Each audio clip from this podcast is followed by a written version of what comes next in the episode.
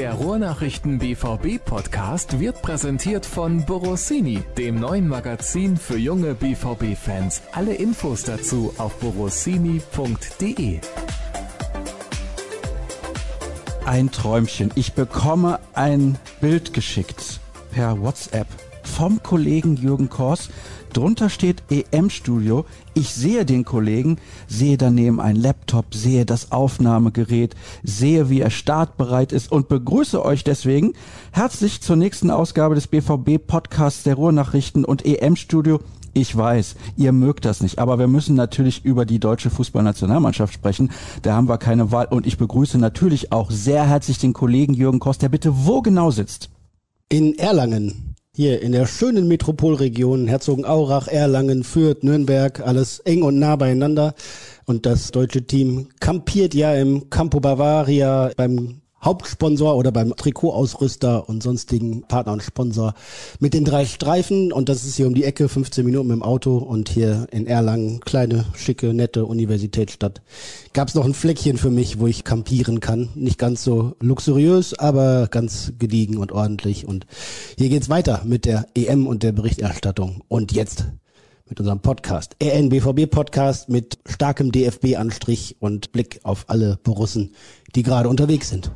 Ja, natürlich werden wir das tun, aber zu Beginn treiben wir immer Spökes. Und deswegen muss ich natürlich kurz nochmal einwerfen, dass ich ja zweieinhalb Jahre in Nürnberg gelebt habe, war aber selten in Erlangen, ist ja nur die kleine Stadt nebenan. Genauso selten war ich auch in Fürth. Aber die Lebensqualität dort ist wirklich ein Traum. Ich nehme an, wenn das Wetter da gerade passt, also das sollte es zumindest, weil da, wo ich bin, passt das Wetter. Ich nehme an, bei dir ist es nicht groß anders, lässt es sich ziemlich gut aushalten und die fränkische Küche ist auch nicht zu unterschätzen. Ja, fränkische Küche, also wirklich lokale Küche hatte ich letzten Tage einmal und es lässt sich gut aushalten. Man muss sich halt ein schattiges Plätzchen suchen, ne? Denn ich habe eben noch einen Videoaufsager gemacht, eine Schalte mit dem Kollegen Sascha Klaverkamp aus dem Studio und da stand ich bei Adidas dann vor dem äh, vor der World of Sports, so heißt es. Und wenn man dann eine Viertelstunde in der prallen Sonne steht bei 30 Grad, wird einem dann doch auch schon warm und für Menschen mit hoher Stirn ist da natürlich immer auch latente Brandgefahr. Ja, das ist natürlich richtig. Welchen Klassiker der fränkischen Küche hast du denn ausprobiert? Soße mit Kloß, das hört sich jetzt völlig verrückt an, ich weiß, oder Schäufele? Das sind eigentlich die beiden Highlights. Nö, da muss ich passen. Soße mit Schoß? Soße mit, Soße mit Schoß? Was soll denn das sein? Nein, Kloß mit Soße. Was habe ich denn gesagt? Habe ich was Falsches gesagt? Soße mit Schoß? Soße auf dem Schoß? ich weiß nicht. Nein, alles gut. Ich habe noch einiges vor mir, höre ich gerade. Was muss ich noch? Und, und dann brauche ich noch drei kleine im Brötchen, oder? Wie geht es? Drei im Weckler. Weckler ist das fränkische Wort für Brötchen oder Semmel, wie man natürlich in Bayern sagt. Das kennen wir in NRW so nicht, aber bei uns ist Semmel ja was komplett anderes. Schäufele, das ist so Schweineschulter und dazu isst man eigentlich klassisch auch einen Kloß mit so einer braunen Soße. Ist unfassbar lecker für Leute, die das mögen, kann ich dir sagen. Absolutes Highlight, solltest du auf jeden Fall mal ausprobieren. Aber ich meine, insgesamt ja, ist ein bisschen schade, dass sie für dich kein Campo Bavaria gebaut haben. Campo Bavaria hätte ich mir gefallen lassen. Den Pool vermisse ich auch. Ich muss mal gucken, ob ich hier noch ein Freibad finde für ein bisschen Abkühlung zwischendurch. Aber ja, es ist äh, eine nette Ort hier, nette Region. Äh, es ist städtisch, man hat alles da, aber trotzdem ist es auch nicht weit bis äh, raus ins Ländliche, wo es dann wirklich grün und gediegen ist. Und ich mag ja auch Berge und hier wird es zumindest so ein bisschen welliger und geschwungener. Ich finde das immer einen schönen Anblick, wenn man so in die Weite schauen kann und da vor dem Auge sich ein bisschen Bergrücken auftun. Da fühle ich mich immer gleich herausgefordert. Du bist ja Triathlet, professioneller fast. Äh, das ist nur Käse, was du da erzählst und das ist äh, aber deine Spezialität quasi. Aber ja, ich habe äh, tatsächlich auch äh, mir vorgenommen, hier ein bisschen noch mal ein bisschen rumzufahren und mir die Gegend anzuschauen, auf jeden Fall. Es ist, das kann ich allen sagen, die vielleicht mal überlegen, in Deutschland irgendwo Urlaub zu machen, weil das aktuell mit dem Reisen nicht so leicht ist, eine traumhaft schöne Gegend und natürlich ein paar Outlet Center. Das ist für dich als Shopper doch super. Ja, so ein Shopper will ich ja gar nicht sein. Also ich bin ja bin ja gut ausgerüstet, aber ja, Vielleicht brauche ich ja noch Mitbringsel, von da habe ich dann auch eine gute Begründung dafür, wenn ich dann nochmal in ein äh, Einzelhandels- und Warengeschäft gehen kann, das äh, rabattierte Angebote feil bietet. Bevor wir jetzt gleich zum Klassiker von gestern kommen, Deutschland gegen Frankreich, ist das Campo Bavaria so dekadent, wie man denken könnte? Nee, ist es eigentlich nicht. Also zumindest sieht es nicht überkandidelt aus. Ich kenne es ja auch nur aus Bildern. Es ist hermetisch abgeriegelt und man kann auch nur von, von einer Landstraße quasi so einen groben Blick reinwerfen. Es hat mehr so ein bisschen was von Glamping. Weißt du, was das ist? Nein, tatsächlich weiß ich das nicht. Habe ich noch nie gehört. Glamping ist ein äh, akuter Urlaubs- und Touri-Trend seit zwei, drei Jahren. Eine Mischung aus Glamour und Camping, ähm, wo man eben die Schönheit der Natur, die Freiheit draußen zu sein genießen kann, aber das Ganze dann gewürzt und versüßt mit äh, schickem Ambiente. Es gibt zum Beispiel auf, auf vielen Campingplätzen und auch sonstigen ähm, Anbietern gibt's dann so Safari-Zelte quasi, ne, die äh, da fest installiert sind, aber dann hast du trotzdem noch einen Whirlpool da, eine fest installierte Küche und eine Dusche etc. Bist aber quasi gefühlt draußen, musst aber auf keinen Luxus verzichten. Und so ähnlich wirkt das, das Campo hier auch. Ähm, die schlafen nicht in Zelten, sondern schon in festen Hütten. Die werden auch Villen genannt, sind aber Zimmer mit, äh, mit Nasszelle quasi, also mit, mit einem Bad. Ähm, in vierer Blocks quasi. Ähm, aber mit dem Ziel, dass die Spieler eben möglichst wenig auf ihren Buden hocken, sondern sich mischen auf den Freiflächen, die da sind, bei den, bei den Freizeitangeboten, die da sind, äh, vor den Spiele-Ecken, wo, es auch nicht nur digitale, elektronische Spiele gibt, sondern halt auch sowas wie Pedal-Tennis und Beachvolleyball etc.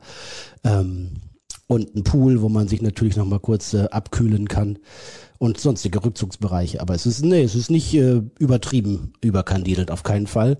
Ähm, man kann natürlich hinterfragen, ob das zwingend für einen zwei- oder vielleicht dreiwöchigen Aufenthalt der deutschen Fußballnationalmannschaft aus dem Boden gestampft werden muss. Aber Adidas-Chef Kaspar Röstedt hat gesagt, äh, das ist äh, auf jeden Fall nachhaltig. Wir werden das weiter nutzen für unsere Gäste, für unsere Mitarbeiter, für Schulungen, für Camps, äh, für Seminare etc., die wir dort anbieten.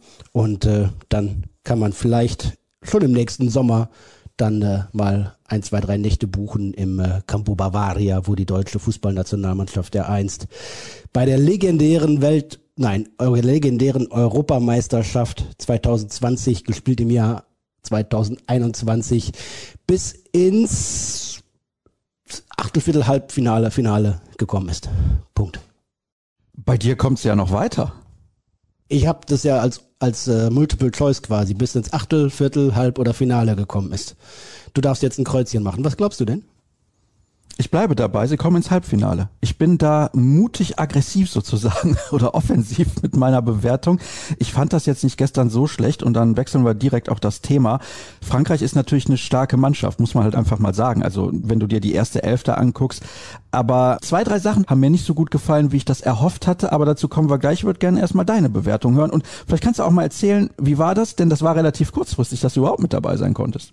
Ja, es gibt ja deutlich reduziertes Kartenkontingent, nicht nur für äh, Zuschauer, für, für Kaufkarten oder, oder VIPs etc. 14.000 durften rund gestern in die Münchner Arena, sondern auch, auch für Presse, Medien etc bin für die Euro akkreditiert und man muss sich dann für die einzelnen Spiele auch nochmal bewerben. Für das zweite und dritte Vorrundenspiel hatte ich eine Zusage, für das erste allerdings nicht. Dann tat sich aber kurzfristig äh, am späten Abend vor dem Spiel quasi noch was auf äh, und dann äh, halt äh, Flux alles organisieren und ab die Post. Und äh, dann hatte ich zumindest noch einen sogenannten Observer Seat, wo man dann nicht äh, einen Pult und Tisch hat und Stromanschluss und LAN-Kabel, aber äh, auf dem Schoß dann schreiben kann und zumindest den Spieler vor Ort sehen kann. Und ich äh, habe ja auch das erste Mal ein zumindest einiger äh, gefülltes Stadion gesehen und erlebt. Zum letzten Mal vorher war das der Fall. Einmal waren es so, was war das, 10, 11.000 beim BVB gegen Freiburg zum Beginn der jetzt abgelaufenen Spielzeit und volles Stadion davor. Das letzte Mal war, glaube ich, Dortmund in Gladbach. Ein 2 zu 1 war das damals? Ja, vor, vor jetzt fast anderthalb Jahren, glaube ich, oder sowas, ne? Oder vor, vor 16 Monaten. Ja, ähm, und es hat total gut getan. Also das, das vorweg, wenn dann der Stadionsprecher ruft äh, und mit der Nummer eins Manuel und dann rufen zumindest irgendwie 12.000 Leute neuer äh, und das dann vielleicht auch noch ein bisschen extra inbrünstig und laut, damit man es auch hört. Ähm, das ist schon schön. Und die Spiele der Nationalmannschaft sind jetzt nicht dafür bekannt, dass da immer besonders fanatische Stimmung herrscht. Aber allein so ein bisschen Geräuschkulisse zu haben, ähm, hat richtig gut getan, hat Spaß gemacht, äh, das wieder zu haben und dann auch die wechselseitigen Euphorieausschläge zu sehen und zu hören bei Franzosen und bei deutschen Fans. Schon cool. Äh, das hat mir wirklich getaugt und das Ergebnis hätte anders sein können, aus deutscher Sicht vielleicht auch müssen, wenn man jetzt äh, die Gruppenkonstellation vor Augen hat. Aber äh, grundsätzlich war das ein EM-Auftakt, der hoffentlich dann auch vielen unserer Hörer dann zeigt, es wird wieder eine Zeit mit Stadionbesuchen, Stadionerlebnissen geben. Ähm, da haben wir hoffentlich das Schlimmste der Krise und der Pandemie überstanden. Und alle können sich drauf freuen. Also es ist äh, nach wie vor cool und äh, selbst mit 14.000 in der Arroganz Arena war es doch schon ein bisschen Kribbeln auf der Haut dabei. Meine Frage fernab des Spiels der deutschen Mannschaft. Hättest du dich wohl gefühlt bei 65.000 in Budapest? Nein, ich glaube nicht. Ich glaube nicht. Ich merke jetzt noch hier, in Erlangen sind wir deutlich weiter als bei den meisten Orten im Ruhrgebiet, glaube ich, wenn ich das richtig einschätze, weil es da jetzt überall äh, immer unterschiedliche Schwellen gibt quasi äh, der Lockerungen, ähm, dass man sich hier, war das vor, vor, vor acht Tagen oder was, äh, in ein Restaurant setzen kann und mit sechs Leuten um einen Tisch sitzt und gemeinsam isst und nur beim Rein- und Rausgehen und beim Gang zur Toilette dann wieder den, äh, die Maske, den Mund-Nasenschutz aufsetzen muss fand ich schon befremdlich, ähm, im, im positiven Sinne quasi befremdlich, weil man es nicht mehr gewohnt ist und total befreiend, das wieder machen zu können und äh, wieder wieder äh, mit anderen Leuten sich zu treffen, zu essen, zu quatschen, mit einem Bier anzustoßen und äh, zu palavern in eben so einem ungezwungenen Ambiente, das nicht von extremer Vorsicht, schon von Vorsicht, aber nicht von so einer extremen Vorsicht geprägt ist, äh, total gut. Und bei 65.000 im Stadion hätte ich, glaube ich, dann wiederum den Overkill gekriegt. Ich spüre, wie man sich auch wieder an diese neuen Freiheiten gewöhnen muss, wie man sich da auch da wieder rantasten muss. Und äh, ja, da sind, glaube ich, 14.000 jetzt aktuell in München ein guter Schritt. Vor acht Wochen haben wir der UEFA noch den Vogel gezeigt, wie äh, wie weltvergessen denn das wäre, mitten in einer Pandemie das zuzulassen. Gestern wirkte das entspannt, fröhlich. Äh, es gab natürlich auch einige Fans, die bei der Wärme äh, das dritte und vierte Bier nicht ganz so gut vertragen haben und ein bisschen lauter gegrölt haben, ähm, aber auch das gehört ja irgendwie dazu. Ähm, und äh, während die französischen Fans dann ihren Sieg gefeiert haben, hatten sie jetzt auch nicht alle Mann 1,50 Meter Abstand zueinander, aber alle getestet, genesen oder geimpft und von daher ist es äh, ja ein Stück in die neue Normalität, die wir uns ja so lange gewünscht haben. Schön, dass es geht, aber auch gut, dass Deutschland noch so vorsichtig ist und sowas wie 65.000 in einer Arena nicht mitmacht, denn das äh, dient, glaube ich, weniger den einzelnen Besuchern und den Fans als der, der politischen Elite in dem Land und von daher brauchen wir das so, glaube ich, nicht. Ich freue mich, weißt du warum? Weil ich das Gefühl habe, du hattest da richtig Spaß gestern, obwohl das Spiel jetzt nicht so prickelnd war. Ja, das kann man wohl so sagen. Ja, Fußball-Europameisterschaft, Auftaktspiel Deutschland gegen den Weltmeister Frankreich. Also viel höher ins Regal greifen kannst du ja nicht, ne? Also da hast du die, die deutschen Topspiele gegen, was weiß ich, Holland als äh, Erzrivalen, Frankreich, England und dann kommt ja vielleicht noch Brasilien oder Argentinien und dann war's dann Italien noch und dann war's das ja auch schon, was so die, die ganz großen Gegner anbetrifft. Und von daher, äh, ja, mit dem Ambiente und dem Drumherum und der Bedeutung, die es hatte, war das doch natürlich ein wichtiger und äh, guter Fußballabend. Nicht für Mats Hummels. Ja, das ist äh, eine interessante Überleitung, aber du hast natürlich vollkommen recht.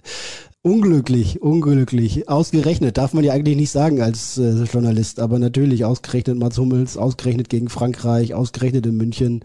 Äh, da gibt's schon äh, ja, viele kuriose Zusammenhänge. Ein ärgerliches Missgeschick. Ich äh, kann ihn natürlich nicht von Schuld freisprechen, aber gleichzeitig muss man natürlich auch äh, sehen, wie dieses Tor, dieses Gegentor, Eigentor entstanden ist. Ähm, und da waren auch andere mit in der Verlosung, die das hätten besser anstellen, besser verteidigen können. Ähm, aber dass dann der Ball von Hummels Schienbein, ja, so wenig elegant. Sonst ist er immer so ein eleganter Spieler, aber in diesem Fall weniger elegant, da den Ball ins eigene Tor befördert. Extrem unglücklich für ihn, dass es dann auch noch das entscheidende Tor ist in so einem wichtigen Spiel äh, nochmal extra. Äh, kann einem schon fast leid tun. Gleichzeitig sage ich aber auch, Mats Hummels ist so ein gestandener Fußballer, so ein erfahrener, erfolgreicher äh, und erlebnisreicher Profi und auch so ein intelligenter und reflektierter Mann dazu, dass er dies einordnen kann, und dass er einer der wenigen ist, die deswegen im nächsten Spiel nicht eindeutig weniger an Verantwortung übernehmen. Er hat das ja auch im Spiel gegen Frankreich schon wieder getan, als er Mitte der zweiten Halbzeit 70. oder sowas da nochmal zu seiner Monstergrätsche ausgeholt hat. Äh, wenn er da knapp zu spät kommt und mehr Gegenspieler als Ball erwischt, dann gibt's, weiß, weiß, weiß nicht, Strafstoß und Rot. Äh, und so ging dann alles gut. Also er hat daran zu knabbern, aber er ist auch einer derjenigen, die, glaube ich, das am schnellsten verarbeiten und überwinden können, weil es jetzt darum geht, im nächsten Spiel die Sachen besser zu machen. Und da ist Mats Hummels bestimmt dabei und als einer der Führungsspieler dieser Elf äh, auch in der Lage und fähig, daraus äh, jetzt nicht irgendwelche Trübsal äh, abzuleiten, sondern äh, gleich wieder anzupacken, Ärmel hochzukrempeln, weiter geht's. Beim Turnier hat man eh nicht viel Zeit.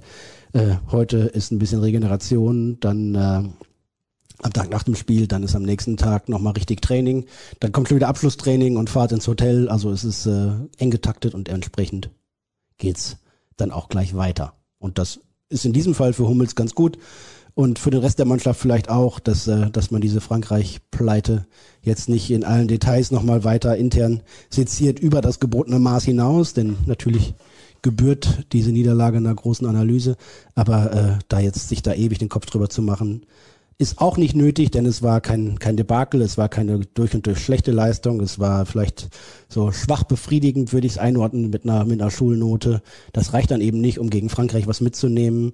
Ähm, es gab ja auch gute Ansätze. Defensiv mit der ganzen Vorstellung kann man insgesamt zufrieden sein. Das ging natürlich stark zulasten der Offensive, die insgesamt enttäuschend war. Ähm, und dann reicht's halt nur zu einem 0 zu 1 gegen Frankreich, die ja fast zynisch pragmatisch spielen. Ne? So sind sie Weltmeister geworden, so spielen sie seit langem unter Didier Deschamps. Die haben halt äh, unfassbar disziplinierte, konzentrierte, top organisierte Defensive und vorne ihre Extrakönner und so spielen sie, man muss fast sagen, frevelhafte, blasphemisch äh, defensiv mit dieser Truppe, die so viel Potenzial hätte. Aber das ist eben höchst erfolgreich, höchst äh, effizient und Davon ist Deutschland tatsächlich weit entfernt. Das ist ein bisschen schade. Das Tor war natürlich unsäglich schlecht verteidigt, weil gefühlte acht deutsche Spieler auf der linken Seite waren. Dann kam der weite Pass auf die linke Seite der Franzosen und Hernandez war völlig blank an der Stelle, aber Hummels musste ja auch hingehen. Also dahinter stand, glaube ich, Mbappé und der hätte ihn einfach reingeschoben. Ja, so ist es. Das Tor fällt aus nach einem Einwurf. Das ist Deutschland schon gegen Lettland passiert im letzten Testspiel. Dann rückt äh, zum Beispiel Toni Rüdiger raus und versucht da früh zu stören. Äh, soll er auch, aber das soll er am besten natürlich auch nur machen, wenn er den Ball dann auch kriegt. Ähm, sorry für diese Binse. Ähm, dann ist Joshua Kimmich ein bisschen eingerückt, weil natürlich das, das ganze, der ganze Abwehrverbund die Kette ein bisschen rüberschieben musste, weil so viele eben auf der ballnahen Seite waren. Dann verliert er ein bisschen Hernandez aus dem Rücken. Der knallt den Ball dann mit Machete äh, in die Mitte. Das ist natürlich gerade bei so einem aus so kurzer Distanz mit so viel Tempo dann auch manchmal schwierig zu verteidigen. Man kann Mats Hummels zugute halten, dass er an der Stelle war, wo es äh, gefährlich war und wo es brannte und dass der Ball dann unglücklich von seinem Schienbein ins Tor fliegt. Ist dann einfach auch mal Pech. Kylian Mbappé hätte sich dahinter natürlich ins Fäustchen gelacht, wenn der Ball durchrutscht, dann hätte er den halt reingemacht. Und dann hätten alle sowieso über Hummels geschimpft. Über wen ich übrigens schimpfe, ist Toni Kroos. Und der hat natürlich auch alles gewonnen und gefühlt alles mehrfach, ist auch in Ordnung, ist ein super Spieler, aber er macht das Spiel unglaublich langsam. Und wenn du gegen so eine defensiv starke Mannschaft spielst, wie die Franzosen gestern halt auch aufgetreten sind, dann brauchst du eigentlich da Tempo, dann brauchst du Geschwindigkeit. Und ich war auch ein bisschen enttäuscht von den Wechseln von Yogi Löw. Dann wechselt er Leroy Sané ein, und was mich dabei ärgert ist, den stellt er dann irgendwie in die Mitte. Das ist doch der Spieler überhaupt in der deutschen Mannschaft, der mit Geschwindigkeit über die Außenposition im 1 gegen 1 vielleicht mal den direkten Gegenspieler nass machen kann, um dann eine Überzahl in der Mitte zu kreieren. Also das habe ich überhaupt nicht verstanden. Ich weiß nicht, wie es dir ging. Ja, ich glaube nicht, dass äh, Sané unbedingt im Zentrum spielen sollte, aber ähm, ja, was mich gewundert hat, waren diese 1 zu 1 Wechsel quasi Mitte der oder in der, spät in der zweiten Halbzeit vergleichsweise, ja, wenn man Rückstand hat, wenn man eigentlich irgendwie aufholen und ein bisschen mehr Druck machen, das ist Deutschland nur phasenweise gelungen und dann kam so die 1 zu 1 Wechsel äh, mit Werner und Sané reit für zwei andere Offensive. Ähm, hat mich ein bisschen gewundert, weil das natürlich nicht Risiko war, sondern eher so, wir versuchen es nochmal nach gleichem Schema mit anderen Spielern. Ähm, das äh, war mir ein bisschen zu verhalten. Na klar muss man Sorge tragen, dass man nicht den Konter zum 0 zu 2 fängt, aber äh, die Konter haben die Franzosen ja trotzdem gefahren und äh, zwei Abseitstore erzielt, während Deutschland dann eigentlich keine nennenswerte Torchance mehr hatte. Äh, von daher war diesen Wechsel, die ersten Wechsel, man nicht überzeugend und die späten dann sogar eher fast irritierend. Da spielt dann Kevin Volland plötzlich Linksverteidiger. Ähm, verstehe ich nicht. Und dann will man äh, plötzlich oder so oft mit hohen Bällen agieren, während man natürlich weiß, dass man keinen kopfballstarken Stürmer vorne drin hat eigentlich. Ähm, das ist dann doch alles ein bisschen unausgegoren und ein bisschen, ja, bisschen hastig. Und da frage ich mich, wieso die Vorbereitung dann da im Trainerteam nicht intensiver ist. Die werden sich hier auf alle möglichen Szenarien vorbereiten, vorbereiten müssen. Und dass man gegen Frankreich mal in Rückstand gerät, äh, kann ja auch passieren. Aber dann muss man doch auch einen Plan dafür haben, wie man dann agiert. Finde ich. Ich hatte nicht den Eindruck, dass er dafür einen Plan hatte, der Bundestrainer. Und das ist das, was mich ein bisschen ärgert, weil es gab ja die Situation, du wirst dich auch erinnern und alle, die es gesehen haben, werden sich erinnern, wo sich Matze Ginter hat behandeln lassen. Und dann habe ich gedacht, super, dann kann er den jetzt einfach auswechseln, ist gar kein Problem, kann auf Viererkette umstellen und kann Kimmich rechts spielen lassen, Gosens links, die beiden Innenverteidiger in der Mitte, also Rüdiger und Hummels in dem Fall und kann dann mit einem 4-3-3 spielen oder mit einem 4-4-2 spielen, das ist auch völlig egal, aber Frankreich mal vor eine andere Aufgabe zu stellen, taktisch, das hat mir komplett gefehlt, das hat mich auch geärgert. Ja, ich hätte eigentlich erwartet, dass er dann irgendwann auf 4-2-3-1 umstellt, weil das das andere System ist, was die Mannschaft beherrscht und aus dem, aus dem Stehgreif eigentlich auch umsetzen kann und noch eigentlich noch besser äh, Intus hat als äh, dieses äh, 3-4-2-1, so muss man es wahrscheinlich auf, aufsplitten.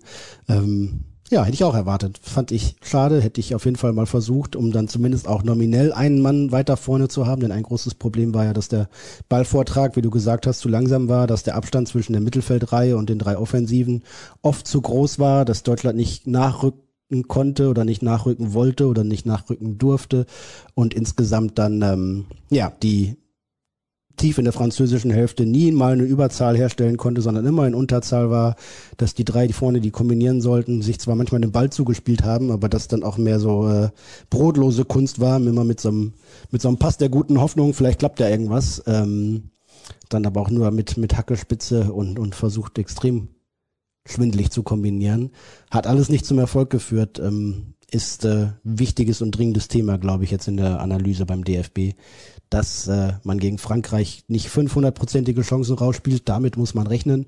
Dass es dann so ja, anderthalb Chancen sind im Endeffekt nur, das ist mir zu wenig. Finde ich auch. Das ist mir auch deutlich zu wenig. Wer hat dir denn gut gefallen in der deutschen Mannschaft? Ich hätte da einen Vorschlag. Robin Gosens? Genau der. Also ich finde, der hat ein super Spiel gemacht und was mir bei ihm gefallen hat, ist, dass du den Eindruck hattest, der hatte so richtig Bock auf das Spiel. Der hat sich in jede Szene reingeworfen. Und das ist eigentlich der Einsatz und die Körpersprache auch, die ich von jedem Spieler erwarte. Ja, Robin Gosens tut dieser Mannschaft in vielerlei Hinsicht gut. Zum einen, wie er auf dem Platz spielt, ne, diese Dynamik, diesen, diesen Willen, diese Wucht, die er reinbringt. Äh, und er ist nicht der, der allerbegnadete Techniker im, im Kader, bestimmt nicht. Aber er ist einer, der immer will und immer auch zeigt, dass er will. Und das ist, das ist cool. Und er ist auch einer, der auch frei drauf losrede. Der sagte gestern, als wir eine kleine virtuelle Mixed Zone hatten nach dem Spiel, äh, boah, dieses Ergebnis kotzt mich richtig an. Ja, und wo du einfach merkst, so, da ist jetzt anders als äh, eben von dir benannte Spieler, die dann sagen, ja, ich fand, wir waren auf Augenhöhe, wir hätten unentschieden verdient gehabt, wir haben ja kaum was zugelassen, defensiv waren wir richtig gut. Und diese Schönfärberei und dieses Blabla äh, ist natürlich schwer zu ertragen. Und wenn du dann einen hast wie, wie Robin Gosens, der sagt dann, boah, das kotzt mich an, dann äh, fühlst du in dem Moment und, und nimmst es ihm auch ab, dass der äh, ja noch mit viel größerer Leidenschaft dabei ist und man ja einfach nicht alles gewonnen hat, sondern äh, noch hungrig ist und das siehst du im Spiel die beiden beschriebenen äh, Chancen, einmal der Kopfball von Müller und einmal die, die Direktabnahme von Gnabry, war natürlich nach Flanken von Gosens, der das äh, wirklich gut gemacht hat, obwohl er es auch schwer hatte auf seiner Seite. Ne? Da war wenig Raum und dann hat er mit Pavard, der ja auch eher defensiv und vorsichtig und zurückhaltend ist äh, und dann noch manchmal Pogba auf der Seite, ähm, natürlich knallharte Gegenspieler und wenig Raum gefunden. Er hat zumindest ein bisschen was draus gemacht. Äh, das kann so weitergehen. Also der war ja schon in der Vorbereitung einer der Gewinner und ist in guter Form und hat das eigentlich äh, nahtlos fortgeführt. Wenn, wenn alle DFB-Spieler so weit an ihre Leistungsgrenzen nach oben rankämen, dann wären die Sorgen ganz andere oder die Fragen ganz andere, ganz bestimmt. Kurze Quizfrage an der Stelle. Welche Mannschaft hat bei der letzten Europameisterschaft mit drei Unentschieden als Drittplatzierter der Gruppe die K.O.-Phase erreicht? Das ist ja einfach. Portugal. Ja, siehst du mal, und die sind hinterher sogar Europameister geworden. Bedeutet also, Deutschland spielt unentschieden gegen Portugal und gewinnt gegen Ungarn und kommt damit vier Punkten locker weiter. Ja, mit vier Punkten kämst du wahrscheinlich weiter, aber wenn mit einem mit einer Niederlage gegen Frankreich, einem Unentschieden gegen Portugal, empfiehlst du dich jetzt nicht unbedingt als großer äh, Turnierfavorit und wirst die auch nicht so empfinden. Außerdem würde Platz drei bedeuten, dass natürlich einen der, der anderen Hochkaräter dann im Achtelfinale bekämst. Ähm, ja, ich äh, würde Deutschland dringend raten, gegen Portugal eine überzeugende Leistung zu bringen und zu gewinnen und dann gegen Ungarn auch. Mit sechs Punkten wärst du A, sicher ja äh, mindestens Gruppenzweiter, würde ich mal behaupten oder wahrscheinlich Gruppenzweiter ähm, und äh, würdest du es dann vielleicht ein bisschen leichter bekommen, wobei dann könnte auch England drohen, auswärts in Wembley. Also es ist, ja, dieses, dieser EM-Modus ist natürlich auch Murks und Käse, ne? Dann kommen, was weiß ich, wahrscheinlich Mannschaften wie, wie Finnland ins Achtelfinale und äh, Deutschland muss dann gegen Frankreich spielen oder Deutschland muss dann gegen England spielen und gegen Frankreich in der Vorrunde. Es ist alles ein bisschen vom Modus her gurkig, würde ich sagen um Robin Gosens zu zitieren, der EM-Modus kotzt mich an. Das kann man so formulieren, ja. Es bockt einfach nicht. Ich habe da auch mit, mit Thomas Bräuch zum Beispiel drüber gesprochen, dem, dem ARD-Analysten. Äh, und er sagt auch, du willst doch als Fan und auch als Spieler willst du einfach sagen, so komm irgendwie, ne, hier sind dann meinetwegen auch 32 Mannschaften oder oder oder 24 Mannschaften. Es muss doch klar sein, die ersten beiden kommen weiter, zwei gehen raus. Jetzt sind es, jetzt gehen sechs, äh, acht Mannschaften gehen nach Hause, nur ein Drittel nur nach der Vorrunde, nach was weiß ich wie viel Spielen. Ähm, das, oh, das macht doch keinen Spaß. So, das ist doch kein Format, was von Fußballfans, von Fußballliebhabern erfunden worden ist, sondern nur von Leuten, die möglichst vielen Mannschaften, möglichst viele Spiele und möglichst viel Werbezeit garantieren wollten. Wir wechseln wieder das Thema in Anführungsstrichen, denn wir tun es nicht wirklich mit den ersten Hörerfragen. Und einer schreibt, und damit die Frage thematisiert wird, Le Podcast est merveilleux. Das heißt so viel wie, der Podcast ist wunderbar. Zumindest sagt das mein ah, sehr spartanisches Französisch, also normalerweise, du bist ja der Experte, was diese Sprache angeht, ist richtig übersetzt. Hoffe ich. Ja, ja, wunderbar. Wunderbar, genau, das ist das richtige Wort. Zu tief gestanden, ohne Tiefe ins Spiel zu bringen, Fragezeichen, erinnert an BVB-Spiele ohne Holland, insbesondere in der Champions League. Und wäre der in den wenigen Minuten griffige und dynamische Chan in einem Spiel, in dem Kroos kaum zur Entfaltung kam und oft defensiv gebunden war, besser gewesen? Ja, tief gestanden war natürlich der Plan, ne? Und der ist ja, was, was das, was das Defensive anbelangt, eigentlich auch ganz gut aufgegangen. Ähm, allerdings dann eben auf Kosten der, der Offensive und der Durchschlagskraft. Die deutschen Spieler haben keine Tiefe angeboten vorne. Sie haben es auch nie mit Kombinationen geschafft. Äh, Ecken, Freistöße, eigentlich auch diverse in ausrichtsreichen Positionen, alle relativ kläglich äh, geendet. Ja, das war äh, nicht schön. Ob das jetzt manchmal an, Deu an den äh, BVB erinnert, ja, kann sein in, in manchen Phasen ist es halt die Frage, wenn du dich darauf verlegst, dass du denkst, ich will eigentlich eher absichern, kriegst dann aber viel den Ball, hast aber gar nicht genug Spieler vorm Ball, um nach vorne zu spielen und die dann auch, äh, das funktioniert dann irgendwie im Ganzen nicht und kannst da auch nicht die Seiten so schnell verlagern, weil irgendwie dein Spielaufbau stockt. Dann sieht das manchmal so ungelenk aus, wie das am äh, Dienstagabend gegen Frankreich aussah. Nächste Frage. Was haben wir denn hier noch? Ja, Toni Kroos ist Thema. Das muss man einfach so sagen.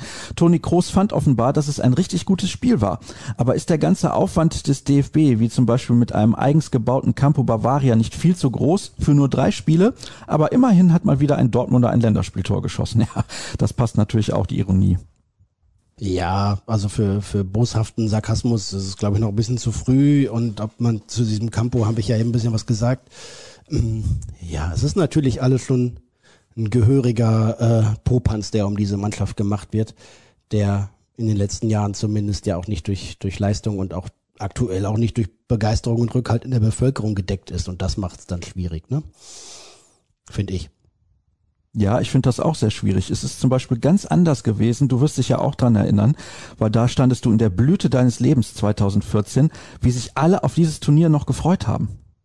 Ja, und ne, seit 2006, ne, seit diesem Sommermärchen und der begeisternden, leidenschaftlichen Vorstellung der deutschen Mannschaft, hat es ja wirklich um diese äh, dieses DFB-Team wirkliche Blütejahre gegeben. Auch ich bin ja jetzt immer noch in meiner Blüte, aber die DFB 11 offenbar nicht mehr so richtig.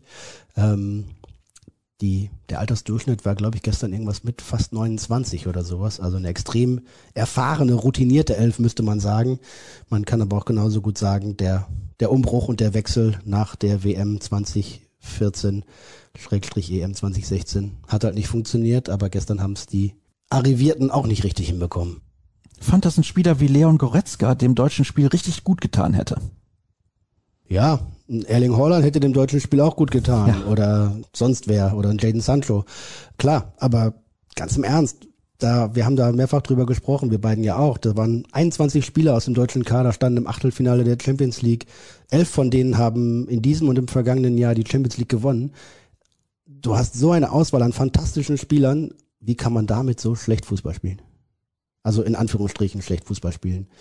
Und dann landet man natürlich früher oder später immer beim Trainer. Das hast du jetzt gesagt. Ich stimme dir da aber komplett zu. Ich habe eine Frage zum Frankreich-Spiel. Warum wird es von vielen so schlecht angesehen? Man hat immerhin gegen die mit Abstand beste Mannschaft der Welt gespielt, die noch auf jeder Position außer im Tor besser besetzt ist als Deutschland und nur 1 zu 0 verloren. Ich bin ganz ehrlich, ich finde nicht, dass die auf jeder Position besser besetzen. Ich finde zum Beispiel Gosens in der Form, in der er in dieser Saison gespielt hat bei Atalanta, ist besser als Hernandez. Ja, ich würde auch sagen, dass Joshua Kimmich der bessere Fußballer ist als Benji Pavard. Und dann können wir ins Mittelfeld gehen. Ich glaube auch, dass Ilkay Gündogan besser ist als Luca Rabiot. Aber was bringt dir das? Also Frankreich hat seit dem EM-Finale 2016, ja, da waren sie schon einigermaßen gut, noch nicht ganz gut genug, aber seitdem die Mannschaft kontinuierlich weiterentwickelt mit einem sehr, ich habe es eben gesagt, zynisch-pragmatischen Fußballstil, ähm, der sehr auf Erfolg ausgelegt ist. Sie haben ja viele, viele Weltklasse-Spieler im Kader. Ähm, ohne dass man es immer merken würde, wenn sie spielen. Ähm, aber es ist einfach sehr routiniert, sehr abgezockt, sehr effizient. Und das ist leider nicht das Spiel der deutschen Mannschaft in den vergangenen Jahren, die dann immer einen hohen Aufwand betreiben muss und äh, wenig Ausbeute dafür bekommt. Sollte Frankreich übrigens Europameister werden, wäre Didier Deschamps, der Trainer, der erste, der sowohl als Trainer als auch als Spieler sowohl EM als auch WM gewinnen würde. Das wäre natürlich sensationell, muss man ihm lassen dann. Und beides direkt hintereinander, ne? 98 Weltmeister, 2000 Europameister als Spieler und jetzt 2018 Weltmeister und bei der Euro 2020 dann Europameister. Ja, das wäre schon ordentlich. Und die Champions League hat da mit Juventus als Spieler auch gewonnen. Natürlich dazu noch ein paar nationale Titel. Also der hat den Fußball als Spieler geprägt und macht es aktuell als Trainer. Das ist definitiv so, auch wenn er nicht immer super sympathisch wirkt. Das ist zumindest meine Einschätzung. Aber gut. Informativer Podcast wird geschrieben. Es ist immer schwerer einzuschätzen, wie Spieler aus der holländischen Liga in der Bundesliga performen werden.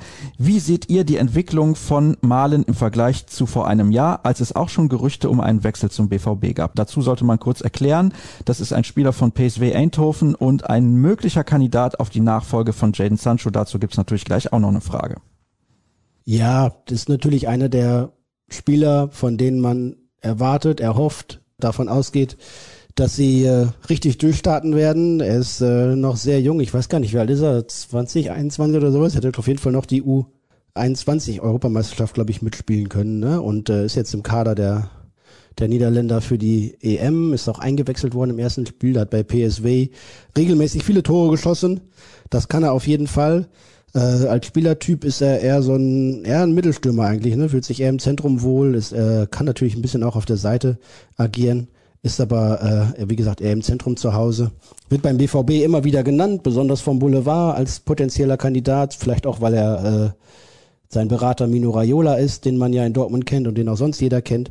Ähm, nach dem, was ich weiß, ist er allerdings äh, ja nicht der Spieler, den Borussia Dortmund sucht als Ersatz oder als Nachfolger für Jadon Sancho, weil Malen eben zu sehr Zentrumstürmer ist. Damit würde man äh, beispielsweise auch für Yusufa Mokoko den Weg zumachen hinter Erling Haaland und dem noch weniger Einsatzzeiten zu äh, gewähren, ist nicht das, äh, was Borussia Dortmund plant und vorhat. Ähm, außerdem hat ja die vergangene Saison gezeigt, dass gerade Tempo auf dem Flügel fehlt und äh, jetzt dann den nächsten Spieler zu holen, der lieber im Zentrum spielt und äh, weniger gerne rechts oder links auf, an der Seitenlinie, wäre ja total kontraproduktiv. Klar ist er ein Top-Junge, ähm, 22 ist er, ich habe gerade nachgeguckt, äh, kostet aber links auch, weil er eben schon zwei gute Jahre mindestens in der Eredivisie gespielt hat, äh, dann auch schon mal schlappe 30 Millionen als Marktwert. Für das Geld, was der BVB investieren will und was er genau braucht, ist das gerade nicht das, das äh, was sich perfekt deckt, würde ich mal behaupten. Damit hast du die nächste Frage auch schon beantwortet, denn hier schreibt jemand, der Sancho-Transfer scheint unausweichlich. Mal angenommen, also das wird natürlich nicht passieren, der gute Jaden sitzt bei jedem Spiel von England nur auf der Tribüne. Dann kommt doch kein Verein und bietet die Summe, die der BVB haben will, oder nicht? Und dann bleibt er halt in Dortmund. Ist doch super. Das wünschen sich doch alle. Also ich hätte den gerne noch ein Jahr zusammen mit Erling Haaland bei einem meist vollen Stadion in Dortmund. Das wäre, glaube ich, sensationell gut. Ja, ich finde, Jaden wird nach schwächeren Phasen in dieser Saison, haben wir drüber gesprochen, oft genug, fast gar nicht genug gehypt, denn er war jetzt in der Endphase der Saison absolut auch mit der Unterschiedsspieler neben Holland. Und was, äh, ich habe die Statistik einmal aufgeschrieben, ich glaube, jetzt in drei Jahren hat er pro Nein, andersrum hat er pro Scorer-Punkt. Ich glaube, einmal waren es 88 Minuten, 86 Minuten und jetzt waren es, glaube ich, 89 oder 90 Minuten pro Scorer-Punkt äh, in der Saison. Also er liefert dir pro Spiel ein Tor oder eine Vorlage. Äh, und mit dieser Ausbeute in den jungen Jahren über so eine lange Strecke, äh, da wirst du ganz, ganz wenige nur finden, die das äh, garantieren können quasi. Von daher kann man dessen Wert und dessen äh, Bedeutung für Borussia Dortmund gar nicht hoch genug einschätzen und ja, er ist schon ein paar Jährchen da und leider muss man sagen, dann ist Borussia Dortmund für diese Top-Raketen immer auch nur ein Zwischenschritt und sie wollen dann abfliegen zur nächsten Basis und noch mehr Geld verdienen und noch größer Fußball spielen. Das geht dann in Deutschland bzw. in Dortmund vielleicht irgendwann nicht mehr. Äh, ich äh, würde mich bei jedem Spiel darüber freuen, wenn Jadon Sancho noch in der Dortmunder Aufstellung zu finden wäre. Keine Frage erstmal den Podcast loben, in Klammern, jetzt pass auf, Jürgen, fast so gut wie Kreisab und hiermit erledigt, schreibt der Hörer. Dann die Frage stellen, wer wird beim BVB neuer Rechtsverteidiger in der kommenden Saison? Und ja, wie würdet ihr als Joachim Löw gegen Portugal aufstellen? Zunächst mal die erste Frage, wie sieht's aus mit dem Rechtsverteidiger für den BVB? Da gibt's natürlich ein paar Problemchen.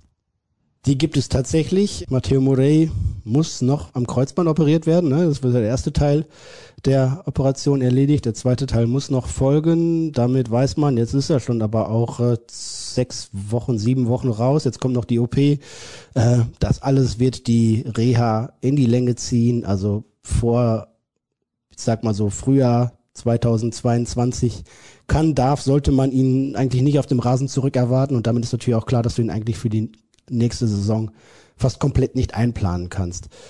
Du hast äh, Felix Passlack, Vertrag verlängert äh, als Option, der immer rechts spielen kann, allerdings jetzt nicht der geborene Startelf-Kandidat gerade ist.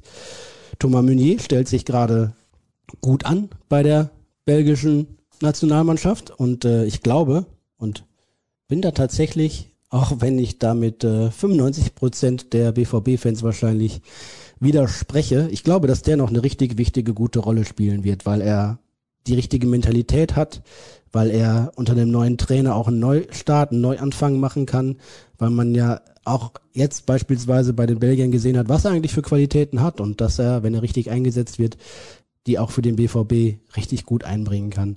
Ich glaube, dass wir bei Thomas Meunier nach einer wirklich enttäuschenden, schwierigen, auch lange schlechten Saison noch so viel Luft nach oben haben, dass es natürlich nur eine Verbesserung geben kann, dass die allerdings auch deutlich ausfallen wird und er in der nächsten Spielzeit bei Borussia Dortmund unter dem Trainer Marco Rose mit seiner Dynamik, die er hat, mit seinen vielen, vielen Läufen, die er macht auf der Seite, dazu mit seiner Robustheit, einem ordentlichen Kopfballspiel. Na klar, hat er technische Schwächen, na klar ist er nicht immer stellungssicher, ähm, aber das kann er auch, kann er alles noch verbessern, aber der Wille ist da und das Potenzial, das Grundvermögen hat er auch. Er wird äh, da noch eine gute Rolle spielen.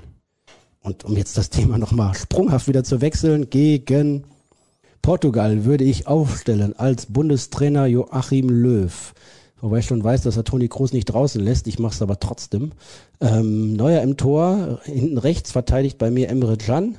Daneben äh, Rüdiger, Hummels und Gosens dann in der Viererkette, aber man muss ja auch mal ein bisschen was nach vorne machen und defensiv auch mal was riskieren. Äh, dann Doppel 6, da spielt dann wieder Joshua Kimmich und eigentlich Toni Kroos äh, oder wahrscheinlich ja Toni Kroos. Dann hättest du vorne noch äh, Gündogan, Müller, Werner und Gnabry. Du bist auch nicht begeistert von Toni Kroos, aber du bist begeistert von Thomas Meunier. Das fällt mir nicht zum ersten Mal auf. Du bist wirklich ja immer sehr positiv, was ihn angeht. Du hast ja zu Beginn der Saison, korrigiere mich, wenn es falsch ist, mal ein längeres Interview auch mit ihm geführt und da hast du auch sehr positiv über ihn gesprochen. Und er hat damals ja auch gesagt, ja, mit Fans, ich freue mich hier so drauf, das ist ein tolles Stadion. Er war ja damals gegen PSG in der Champions League in Dortmund, um sich das alles mal anzusehen. Und natürlich da völlig aus dem Häuschen, das war ja auch ein geniales Spiel. Aber er konnte halt nie so richtig vor Zuschauern spielen und das hat seinem Spiel, glaube ich, einen großen Abbruch getan. Deswegen wahrscheinlich auch deine These, dass der nochmal richtig wichtig wird.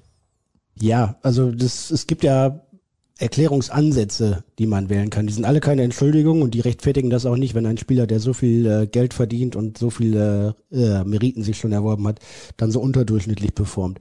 Aber ne, er hatte halt vor seit Anfang der Corona-Krise quasi in Frankreich kein Spiel mehr gemacht. Dann kam er nach Dortmund, war in der Saisonvorbereitung verletzt.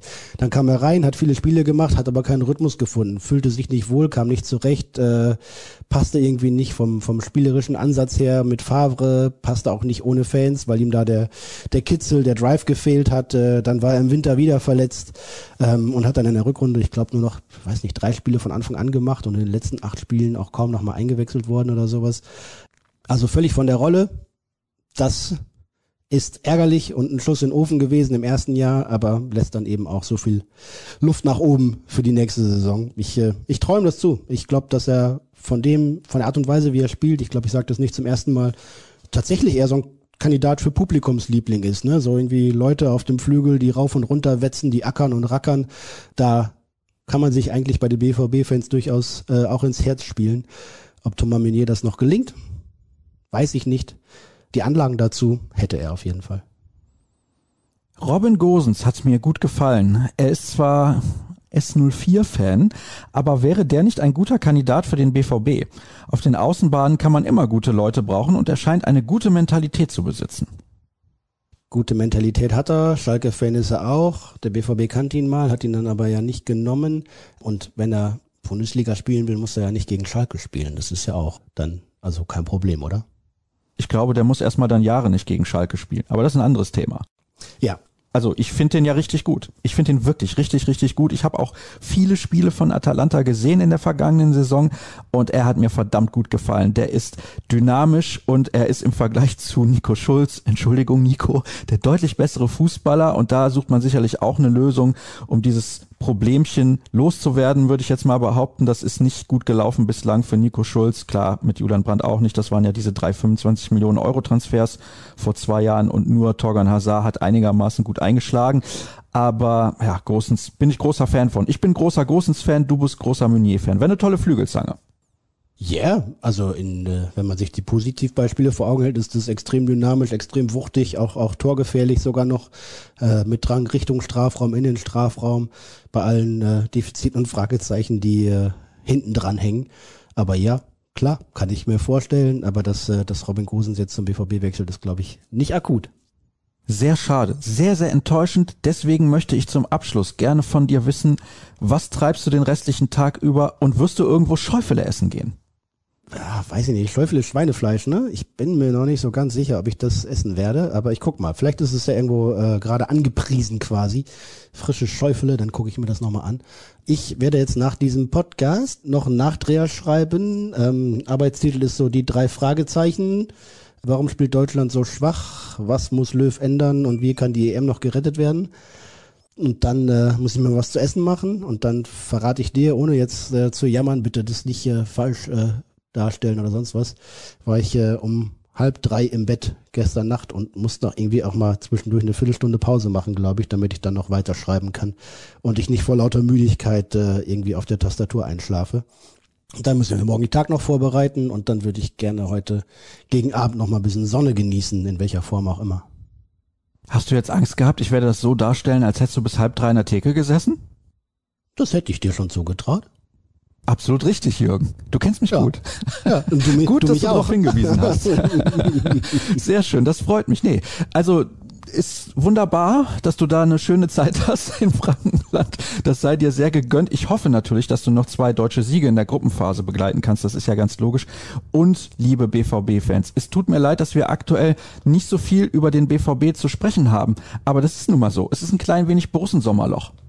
Ja, wir haben ja nie Sommerloch. Es gibt immer irgendwas zu berichten, aber gerade liegt der Fokus natürlich mehr auf dieser Europameisterschaft. Das ist ja auch in Ordnung so. Die ist ja auch nur alle vier Jahre. Und ab Ende Juni, Anfang Juli geht's dann nochmal konzentrierter auf den BVB. Da gibt's bestimmte, ja, viele spannende Einblicke und Berichte über das, was unter dem neuen Trainer dann da geschieht, auch wenn dann die Mannschaft noch nicht komplett ist. Wir hätten mehr oder weniger alles besprochen. Herzlichen Dank für deine Zeit. Weiterhin viel Spaß im Frankenland. Ich kann es aus eigener Erfahrung sagen, einer der schönsten Flecken, die wir in Deutschland haben. Und deswegen wünsche ich dir besonders viel Spaß in den nächsten Tagen. Wir sprechen uns sehr, sehr wahrscheinlich in der nächsten Woche erneut. Bisschen langweilig für die Hörer, dass immer Jürgen Kors zu Gast ist. Aber er hat sich durchgesetzt im internen Machtkampf gegen Dirk Krampe und darf alle Vorrundenspiele und auch eventuell weitere der Europameisterschaft für uns begleiten. Spaß beiseite. Alle Informationen, ja, ja bitte, sehr Sascha, gerne. Du möchtest noch etwas sagen, Jürgen? Ja, du bist ja auch jedes Mal dabei. Das muten wir den Hörern ja auch zu. Also von daher ist ja. es ja dann pari pari. Ja, das ist in Ordnung, da hast du recht. Da hast du mich jetzt auf dem falschen Fuß erwischt. Ich weiß nicht, wie ich mich rausreden soll. Ich rede mich bester raus Podcast mit der Verabschiedung. Übrigens. Bester ja, Podcast bester übrigens, Podcast. super Sendung. Absolut.